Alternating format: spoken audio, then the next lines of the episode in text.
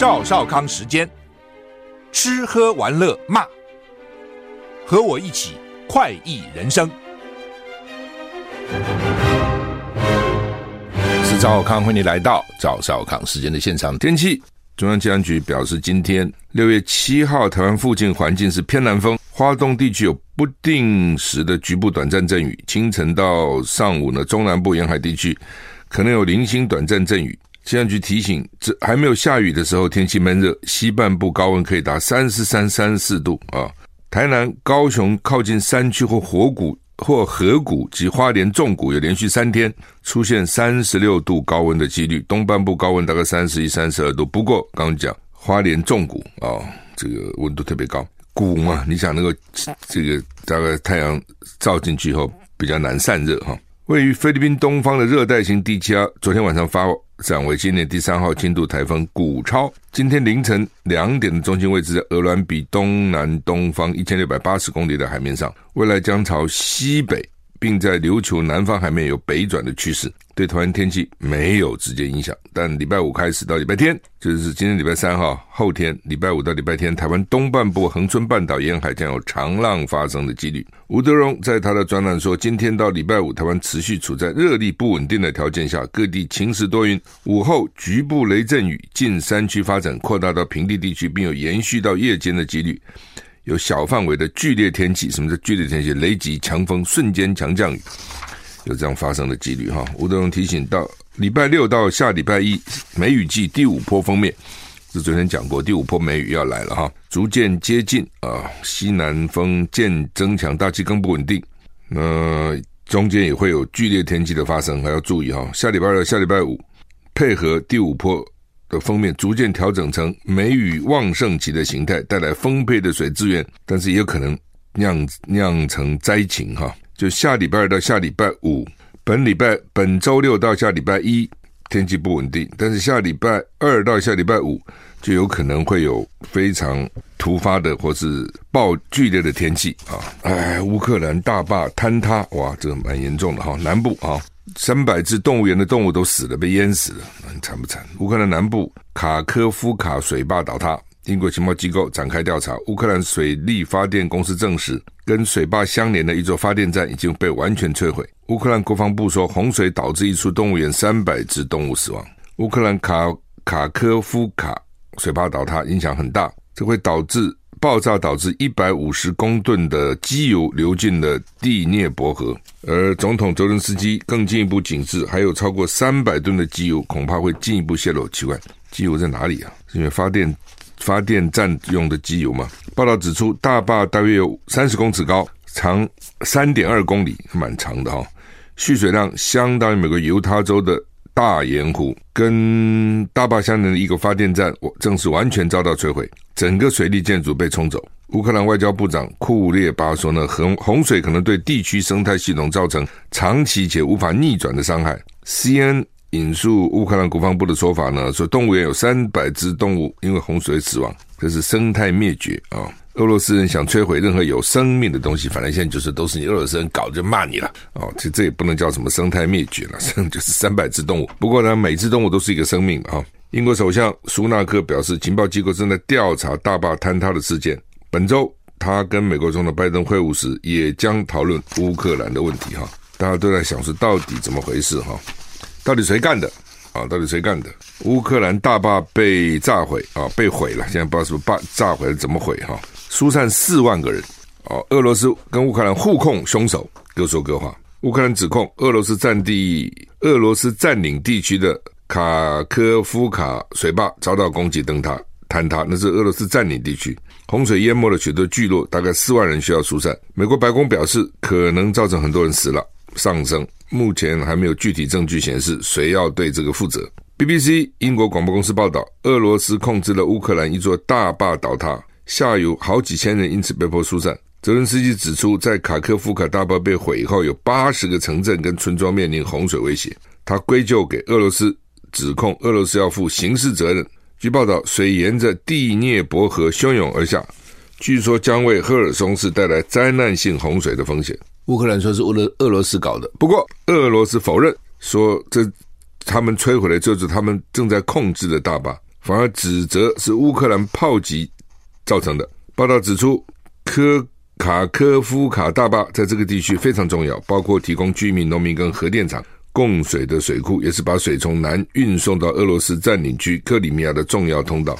乌克兰副检察总长指出，大概有四万人需要撤离，其中一万七千人是在乌克兰控制区，两万五千人在俄罗斯控制区。联合国指出，大坝倒塌可能是自俄乌战争以来对民用基础设施造成的最严重的破坏。美国人道主义机构表示呢，正在协助处理善后工作。白宫也表示，美国正在调查可能导致大坝倒塌的原因。英国也在调查，美国也在调查啊，大家都很有兴趣，想知道到底怎么样。他最后能不能调查出来，谁也不知道啊。反正就像上次那个北溪什么一号，俄罗斯出来的天然气管被炸，到现在为止。没承认啊，没有人承认。你看下面果然就是这个新闻。我我刚没看到哈，我 刚讲北溪。华盛顿邮报说，北溪天然气管线遭炸，美国早就取得乌克兰攻击的情报。华盛顿邮报报道，去年九月，北溪天然气管线多次遭到爆炸损害。根据网络外泄情报，美国三个月以前就已经获得乌克兰攻击行动详细的计划。华盛顿邮报报道标题是：美国掌握了乌克兰攻击北溪管线详细计划的情报。内容指出，美国中情局 CIA 透过一个欧洲情报机构，得知乌克兰一个特种部队六人小组打算炸毁连接德国跟俄罗斯的北溪一号跟北溪二号天然气管线。也就是说，西方盟国有根据可以怀疑基辅当局涉及这项破坏行动，而这项情报被张贴在聊天平台。据指出，是美国空军国民兵泰谢拉分享的。泰谢拉最近才被指控泄露多项高度机密文件，遭到羁押。文件中也透露，华府在监听以色列跟韩国等盟国。华盛顿邮报说，美国中情局去年六月就曾经跟德国等欧洲国家分享这份情报。对此，中情局还没有做出回应。哈，包括瑞典、丹麦跟德国都还在调查这起事件。美国跟北约都说是一项破坏行为，莫斯科则指出这是西方所为，但都没有提出具体证据。这不容易举，这是很难举证嘛？你除非当场抓到，否则你怎么举证呢？炸完了人就跑了，你到现在没有一个人承认。他们还不如那些恐怖组织啊，这个那些恐怖组织炸完了以后都会说是我干的。呃，现现在呢，这个都说不是我干的哦，这这也很很很绝，都说不是我干的啊，那不是你干的，是谁干的呢？好好的这个天然气管怎么就被炸了？炸了以后，欧洲有一段时间就没气嘛，记得吗？啊，以前这么冷的时候哈，现在呢说是乌克兰炸的，之前大家怀疑是美国炸的哦，因为美国炸掉以后呢，这个欧洲就从美国买天然气嘛，哦，那当然乌克兰炸也有可能哦，让你俄罗斯没有收入。因为你卖天然气还是有收入啊，啊，让你把你收入给你阻挡啊。南韩获选联合国安理会的非常任理事国，历史上只有三次哈。南韩六号被选为联合国安理事安理会的非常任理事国，为期两年，扩大了他在联合国体系内的影响力，对于未来处理北韩跟其他全球安全挑战，拥有更大的声量哈。韩联社报道，作为亚洲唯一的候选国，南韩在纽约的联合国大会上经投票选为安理会非常任理事国，是继二零一三到二零一四年人选之后，睽违十一年来又一次啊！之前有担任过了哈。联合国有中美英法苏五个常任理事国，另外有一些非常任理事国，两年一次，两年一次啊。据了解，一百九十二个会员国，联合国有一百八十个国家投下赞成票，还不错啊！啊，南韩的人员还不错。这是南韩史上第三次被选为联合国十个非常任理事国，第一次是在一九九六到一九九七，然后在二零一三到二零一四，那接着就是现在。南韩这次入选，主要因为北韩最近加紧脚步发展核武跟飞弹的这个计划。北韩上个礼拜更发射卫星运载火箭，这个被美国跟其他国家认为违反了联合国安理会先前的决议。目前，联合国安理会的非常任理事国有阿尔巴尼亚、巴西、加蓬共和国、加纳、阿拉伯联合大公国，然后呢，印度、爱尔兰、肯亚、墨西哥、挪威，啊，这是非常任理事国。那常任理事国就是中美英法苏啊，就是五个五个常任理事国哈。以前我们也是啊，就被赶出来了。英国的哈利王子出庭作证，和英国哈利王子控告小报发行商《劲报》。报业集团非法收集资讯，今天出庭作证，他是一八九一年以后第一位出庭作证、接受交叉询问的王室成员。他声称，《每日镜报》、《星期日镜报》跟《星期日人物报》旗下的记者入侵他的语音信箱，雇佣私家侦探探扰私生活，也抨击英国媒体跟政府互相勾结，损害国家声誉。已经移居美国、属于自我流放状态的哈利王子，正在与《劲报》报业集团 Mirror Group Newspapers 的官司中。对政府跟新闻媒体相互勾结这个存在已久的议题开炮。哈利王子在伦敦高等法院的证人供词中表示，他提起这项诉讼不是因为跟小报之间的世仇恩怨，他想要确实控诉那些劫持媒体特权与力力量为己所用的人。偏偏那些该负责人毫无改变的意愿，因此他们必须被曝光，以避免其他人承受跟他相同的命运。哈利王子表示，当媒体不能监督政府、追究政府责任，反而为了维持现状而选择跟政府同流合污，民主就失败了。你看，台湾现在其实也就是这样哦。媒体是第四权，媒体本来英文叫做 the fourth column，第四条、第四个支柱。因为民主就是行政、立法、司法三圈权分立，三个支柱，那加一个媒体是第四个支柱啊。媒体的天职就是监督政府，所以我们常常讲说，媒体是天生的在野党。那就理论上讲，比如说我们现在批评民进党，那等到国民党执政了，我们照样批评国民党。媒体就是这样，你不是御用媒体，你也不是靠着它才能活嘛。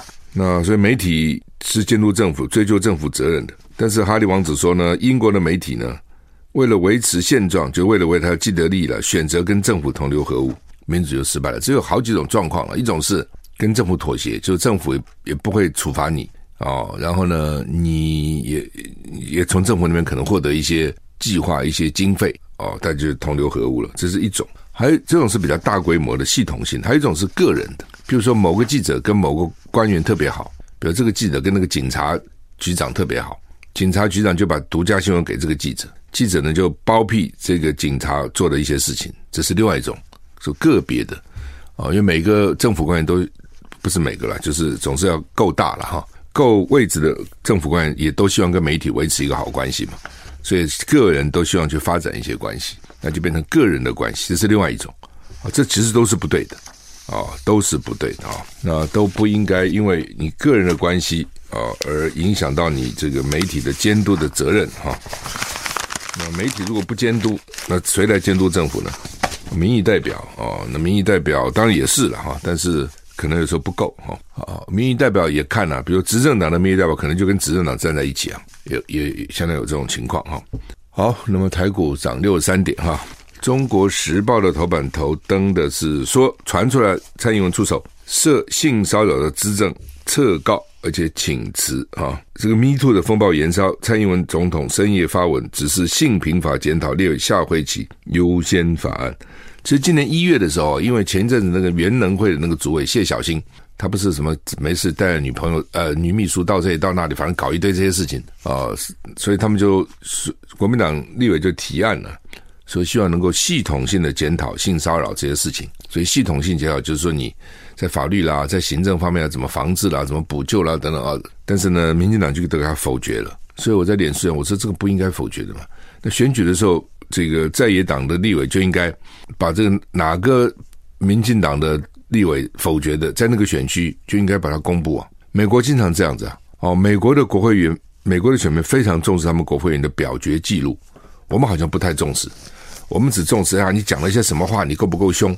其实这个重要，但是还不是最重要，最重要是你在法案啊、预算，你表决到底是有什么立场，你投票是投什么立场。那个表决记录、投票记录常常被用来检验这个民意代表的立场哦，跟他认不认真，有没有出席，有没有遵守他当时对选民的承诺。比如说，美国有这种所谓的 PAC（Political Action Committee），就是政治行动委员会。什么意思？就是比如说，我是重视环保的，那我们就呢，这个环保团体大家捐钱支持这个国会议员，因为他重视环保啊，他要承诺我们，他当选后他要做什么？结果我们支持他。不，他当选他变了，他不但不支持环保，很多环保法案他还反对。那这个时候，我们这个政治行动委员会呢，就可能会公开谴责他，啊，类似这样。那平常我们监督他，像这种哦，就是就是要不是紧盯住了。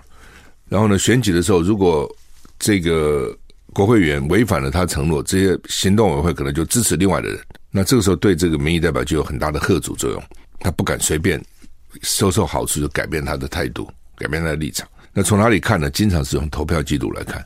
哦，所以我是觉得说，大家既然重这么重视这个事情，那明年一月十号选举就摊开嘛。民进党立委哪一个反对要性骚扰、要系统性的检讨的，他的对手就可以攻击他呢？他就被逼的必须要解释，那看解释得通不通。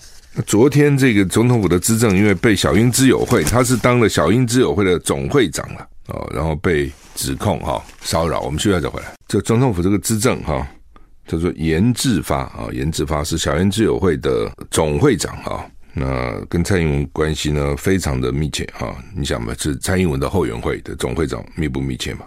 那他的小英之友会的这个会员哈，就说他。性骚扰他了啊！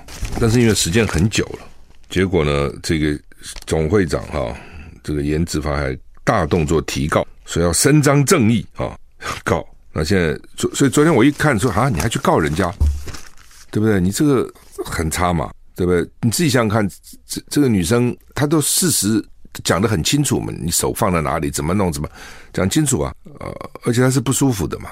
你这种事情是道歉就是嘛，一定是最少是要道歉嘛，你怎么还告人呢？哦，所以我昨天下午就贴了在脸书上贴，标题是“性谎言民进党颜志发应请辞资政”。哦，你赶快辞掉吧，你还继续干，好意思？哎，他们现在哈、对那个资政国策顾问都乱给一通的。以前哈、哦、能够当资政的，资政以前又分成有几职跟无几职哈，有几职的资政拿的待遇是院国务院院长的待遇。哦，那就是你当了什么重要的院长、行政院长等等表现非常好，然后呢，你退退下来以后呢，总统府聘你做资政，还给你同样的待遇，为什么？就是让你们这些大官哈，不要贪污了，就好好的谨守本分，好好的处理你的政务。你就算将来不在这个位置上哦，政府也会照顾你哦。你们在这个位置上就好好做，其实用意在这里了。那国策顾问呢，基本上是部会部长级的，部会首长以后退休了，做得好的。就给他国策顾问，国策顾问呢是部长级的待遇。后来就现在什么阿狗阿猫也都莫名不见经传，叫不出名字，也可以去干执政，也看国策顾问。他们后来大家都给他改成无给职了。哦，反正这种在台湾就是这样嘛。为什么你可以退休还可以拿钱？哦，一些是国民党以前的陋习都给你干掉哦，等等。其实当时他是有他的道理啊。军人将军就是什么战略顾问这些。为什么也是说你这个当个将军，你就好好的干，不要去想那些贪污、搞金扭八、碾巴的事情。然后呢，退役以后还有一个位置给你哦。你听起来好像说，妈，这些人怎么回事？干一辈子。但从另外角度，他做那么大的官，负那么大的责任，手中掌握那么多的预算，他如果真的做得好，就退役以后也给他一些优遇。其实你看起来是花了钱的哦。如果他。真的因此能够一方面吸引人才，二方面留住人才，三面让这个人才呢，这个真的能够殚精竭虑，不贪污哦，不私相授受，其实对国家是好的，是划得来。你要知道，一个部会首长他控制的预算，手上的预算，小部会大概都有百亿以上，大部会都是几千亿的预算在手上哦。我们常常要见见小不见大，那个就不管他了哦。然后呢，但是问题当然。我们希望你找到的院长、部会首长都是 qualified，都是够资格的，都是好的。你像新加坡哦，就是他聘民间前几大企业 C CEO，他想办法去把他找来入党，人民行动党去选举，他给的待遇跟民间的这种最高的待遇 CEO 差不多。为什么？那为什么在民间就高，在政府就要低呢？我不要你牺牲嘛，我我能省几个钱？你给我好好做比较重要嘛。这是观念了，我们这边观念就觉得说，哎呀，最好大家都都义务干最好，最好都不要拿钱，不可能嘛？当然可能了，但是没有道理嘛。他为什么要义务呢？做工得工价，他本来就应该得的，你就给他嘛。哦，你说大陆对不对？大陆人治，大陆的官员待遇不高，医生待遇也不高，那结果是什么？你自己说嘛。那一贪污一抓，就什么满屋子里面都是钱，有没有？我们那个贪污被他们笑死了，说你们这个还叫什么最贪女检？有一次被查了一个什么最贪女检察官，不，贪那个几百万一两千万，大陆那笑死了，说我们一个村一个什么县里面的贪的污都比你这个他最最有史以来最贪女检多，他就是这样啊。你表面看的是公务员薪水不高啊，好像没没拿什么钱呢、啊，拿很少啊，私下嘛什么都来啊，医生也是啊，医院呢、对不对？医医生待遇不高啊。但是那你那怎么办呢？那就送红包啊。台湾早期也是这样啊，包括台大医院的医生什么都收红包啊。哦，现在收不收应该好很多了哈。那后后来怎么样呢？就或另外就他们在外面也监监看，因为你医院给的少嘛，他在外面就是看病嘛。那后来就是不行，在外面监了，你只能在台大医院专责。后来他们公立医院的医生待遇也提高了，我提高才能要求你嘛。那么，你都吃不饱，饿不死，我要要求你什么？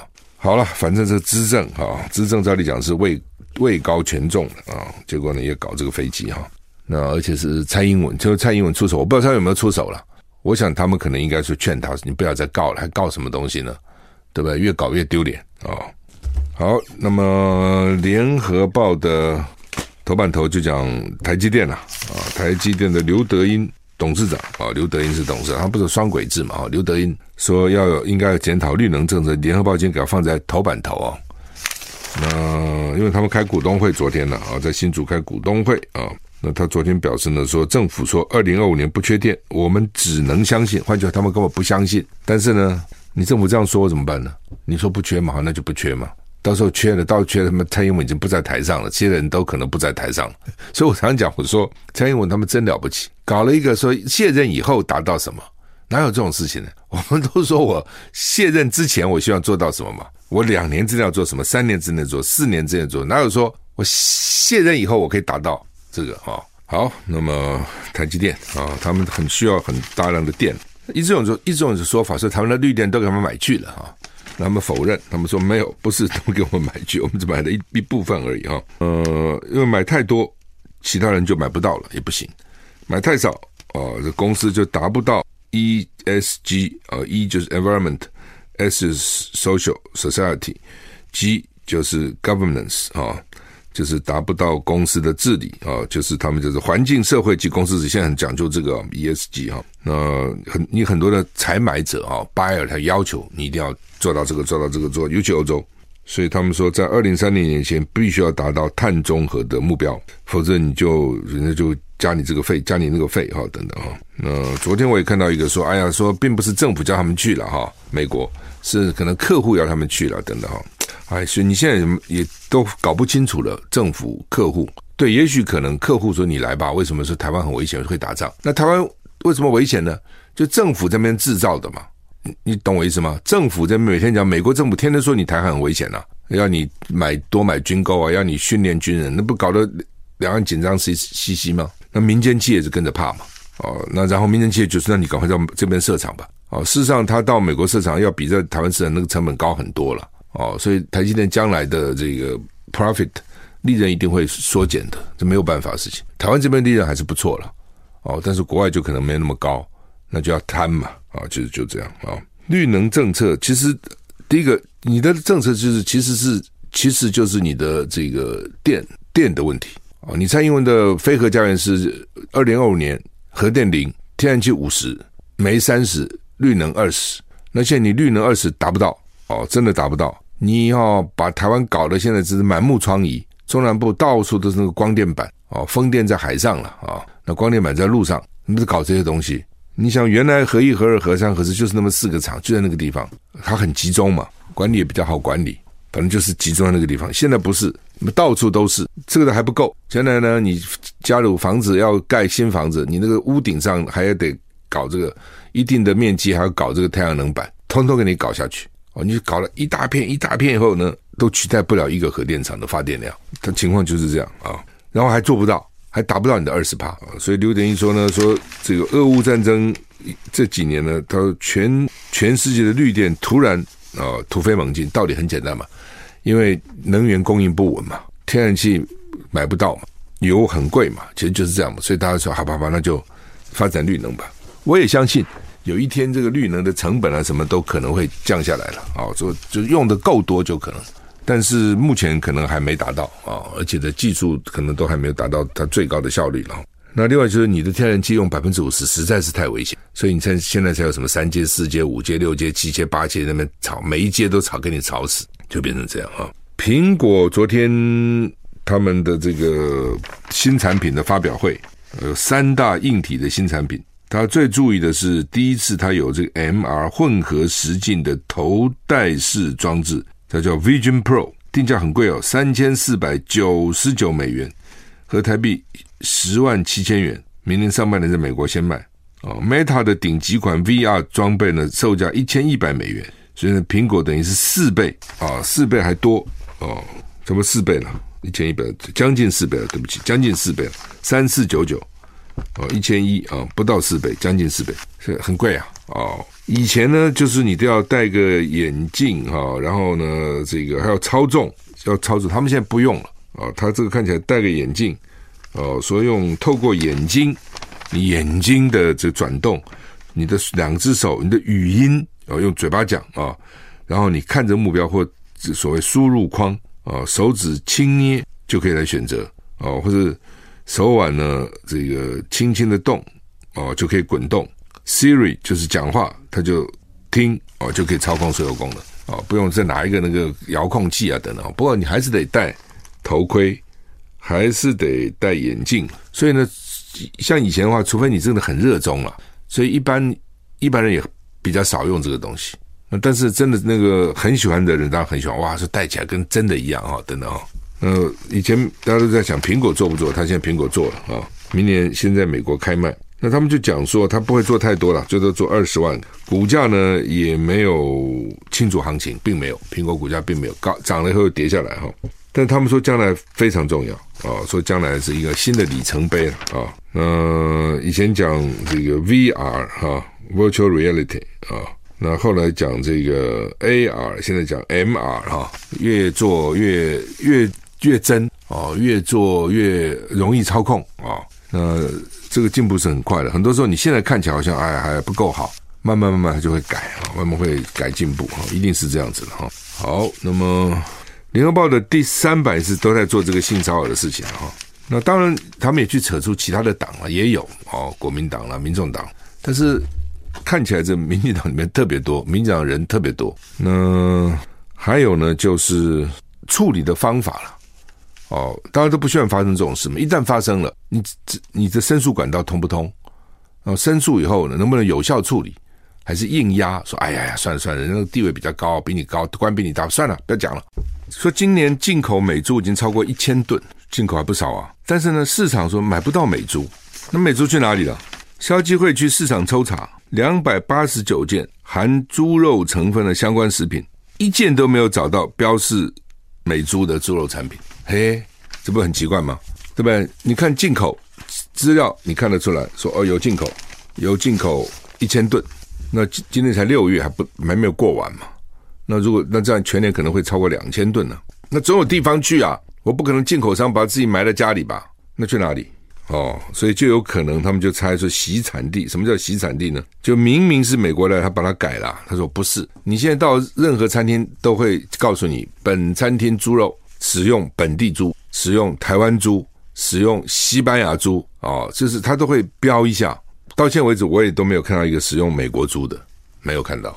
但是啊，美国猪跑哪里去了？哦，一种就是洗产地嘛，就是明明不是台湾猪，他说是台湾猪，这是一种。还有一种呢，他根本就是，比如做的饺子馅呐、做了什么香肠啊，哦，做了什么这些馅料啊，哦，做成肉干啊什么，不就已经变样了。你看不到了啊！其实最早的时候，我们在辩论到底应不应不该进口美猪的时候，就谈到这个问题啊。所以你现在根本抓不到嘛，什么标志啊，什么都没用啊。进口了，但是去哪里不知道，它总不可能凭空消失嘛。那另外，新冠轻症说现在每天有两万八千例，上个星期每天新增轻呃中重症的两百四十四例，他怎么推估了啊？他就是从。中重症去推估，因为现在你也不报了，也不知道到底得了没有嘛。哦，你就算得了，也不会去通报，你通报干嘛呢？所以呢，就不知道你多少人得。可是多少人很严重了，他非要去看医生不可了。所谓中重症，你从那边去算哦，多少个人里面会有一一个中重症？那算出来，他们认为每天会有两万八千例啊，其实不少。很多以前没得的人，最近都得了，还真奇怪。哦，以前严重的时候他不得，那现在好像不严重，他得了。当然各种原因啦，哦，就是说有可能他打的疫苗慢慢已经失效了，或是因为大家不在乎了，现在戴口罩也越来越少了，这时候大家也可以不戴了。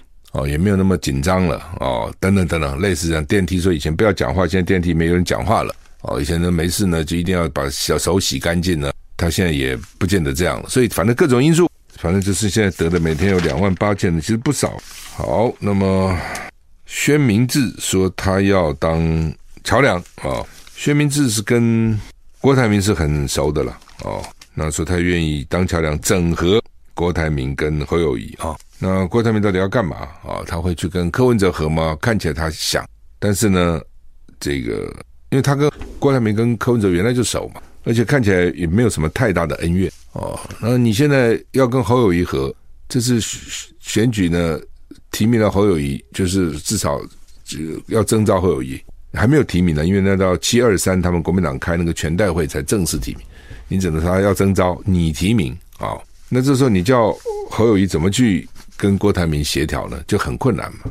当事人有的时候蛮难协调的，所以我才讲说朱立伦应该出来。你党主席不就是应该做这个事吗？哦，那好，那现在薛明志愿意出来当桥梁也很好，这是各种管道嘛。我认为郭台铭如果自己出来选是不会当选的，有票但是不够，这东西就是这样。你不是没票哦，你有，但是呢，它不够啊！你要知道，要把民进党拉下来是不容易的。他是执政党，党政军特各种资源都在他手里啊！哦，你除非要比他强很多才有可能。如果你不够强还分散，那民进党最高兴。民进党现在的策略就是，把你侯友宜跟柯文哲哪个低的就把你打高，哪个高的就把你压低，最好这两个都是很平均，不能有一个特别高，因为有一个特别高就可能会有弃保效应。哦，那个第三的支持者看到第三没机会，就投给第二，这是有机会的。哦，所以他让他要打到让你支持者不知道怎么取舍。哦，那怎么打呢？就是你看晚上那些民进党的解亲绿台，哦，类似或者民进党自己的整个言论走指标，谁低他就有方法，就打你这种方法。就他的目的就是让你们这两个最好，假如赖清德拿四十趴，你剩下两个侯跟侯跟这个。各各拿三十趴，你们就输了，对不对？如果你们一个二十趴，一个四十趴，哎，就有拼了。如果有十五趴，一个四十五趴，那那个四五四十五趴就赢。他其实是算数。本来汉光演习说要在桃园机场七月了哦，七月二七月二十七号，但是呢，那时候还在暑假期中啊。照理讲进出机场人很多，所以就有人说：“你真的要这样吗？”他们昨天去协调，说要把那个规模缩小一点，缩小一点。